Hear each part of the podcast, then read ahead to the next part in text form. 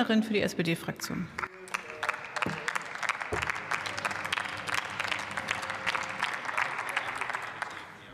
Sehr geehrte Frau Präsidentin, liebe Kolleginnen der demokratischen Fraktionen, sehr geehrte Damen und Herren!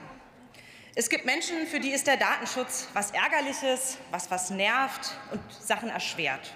Deswegen stelle ich mal eine polemische Frage vorweg. Was hat der Datenschutz jemals für uns getan? Was macht der Datenschutz eigentlich? Der Datenschutz befasst sich mit sogenannten personenbezogenen Daten, und zwar nur mit diesen.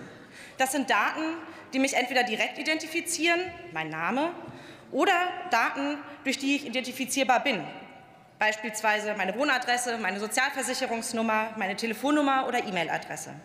Auch besonders sensible Daten über mich sind davon erfasst, wie beispielsweise Gesundheitsdaten, meine Herkunft, religiöse Überzeugung oder meine sexuelle Orientierung. Daten also mit einem erhöhten Risiko für Datenmissbrauch oder Diskriminierung. Das sind Informationen über mich, die ich nicht einfach frei im Netz haben möchte. Das geht niemandem was an. Das ist privat. Diese Daten dürfen nur mit meiner expliziten Zustimmung erfasst und verarbeitet werden. Der Schutz unserer Privatsphäre ist einer der wesentlichen Bausteine unserer freiheitlichen Demokratie und leitet sich direkt aus den ersten Artikeln unseres Grundgesetzes ab. Der Datenschutz sorgt aber auch dafür, dass genau diese Daten besonders gut geschützt sein müssen, wenn sie denn erfasst sind. Was hat der Datenschutz also für uns getan? Er schützt nicht Daten, er schützt Menschen.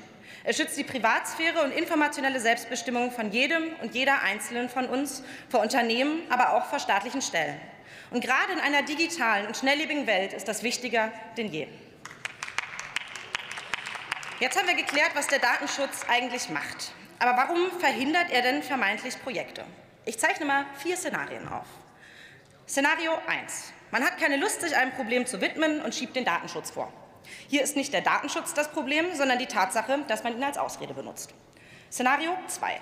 Man hat das Problem nicht verstanden und glaubt fälschlicherweise ein Datenschutzproblem zu haben. Auch hier ist nicht der Datenschutz das Problem, sondern das mangelnde Verständnis. Aber es gibt einen Lösungskorridor. Szenario 3. Man hat ein Datenschutzproblem, das man mit dreimal Umdenken lösbar wäre, es dauert aber halt länger. Auch hier ist nicht der Datenschutz das Problem, sondern die Grundkonzeption. Aber hey, auch hier, das ist lösbar.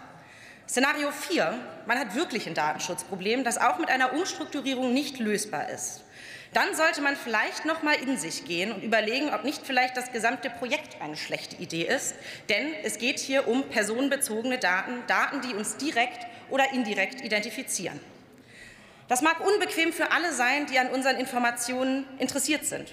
Aber ich für meinen Teil bin sehr froh, in einer freiheitlichen Demokratie zu leben, die meine Privatsphäre und Rechte schützt. Da, wo wir personenbezogene Daten verarbeiten müssen, sollten diese nicht nur sicher abgelegt sein, sondern man muss mit ihnen auch sparsam umgehen. Nur die Daten erheben, die unbedingt notwendig sind und auch nur solange es unbedingt notwendig ist. Und für alle datenverarbeitenden Systeme müssen zwei Grundprinzipien gelten. Erstens Security and Privacy by Design. Dieses Prinzip bedeutet, dass Datenschutz und Sicherheit von Anfang an in Produkten, Dienstleistungen und Systemen berücksichtigt werden. Statt später irgendwie mit reingedrückt zu werden, sind sie Teil des Entwurfs und der Entwicklung. Dadurch wird sichergestellt, dass Sicherheitsmaßnahmen und Datenschutzregeln in der gesamten Architektur integriert sind und mögliche Risiken minimiert werden. Und das zweite Prinzip ist Privacy by Default. Das heißt schlichtweg, dass die Standardeinstellung von Systemen, Anwendungen oder Dienstleistungen den Datenschutz der BenutzerInnen gewährleisten. Ich muss also nicht erst in, die in den Einstellungen wühlen, um die richtigen Dinge auszuwählen, sondern es ist standardmäßig ab der ersten Anmeldung so.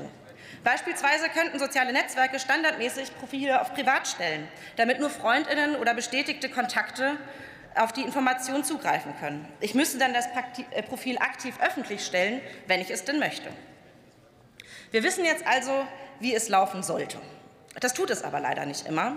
Die Datenschutzvorfälle und daraus resultierenden Konsequenzen aus dem letzten Jahr sind im Bericht des Bundesdatenschutzbeauftragten zusammengefasst, den auch ich zur Lektüre wärmstens empfehlen kann. Und zum Ende meiner Rede möchte ich nicht nur unserem Bundesdatenschutzbeauftragten Professor Ulrich Kelber für diesen Bericht, sondern auch ihm und seiner Behörde für die hervorragende Arbeit danken. Wir können uns glücklich schätzen, dass wir in Deutschland die Institution des BFDI haben. Unabhängig und selbstbewusst beaufsichtigt er die öffentlichen Stellen des Bundes und die Telekommunikationsanbieter dieser Republik.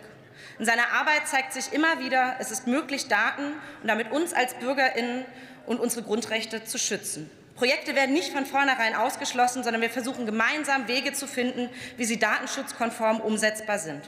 Wir als PolitikerInnen sind gut beraten, uns den Einschätzungen ähm, des Bundesbeauftragten für den Datenschutz und die Informationsfreiheit zu aktuellen Gesetzesvorhaben zu Herzen zu nehmen und ihn und seine Behörde von Anfang an in unsere Planung mit einzubeziehen und nicht erst, wenn die Architektur schon steht. Herzlichen Dank.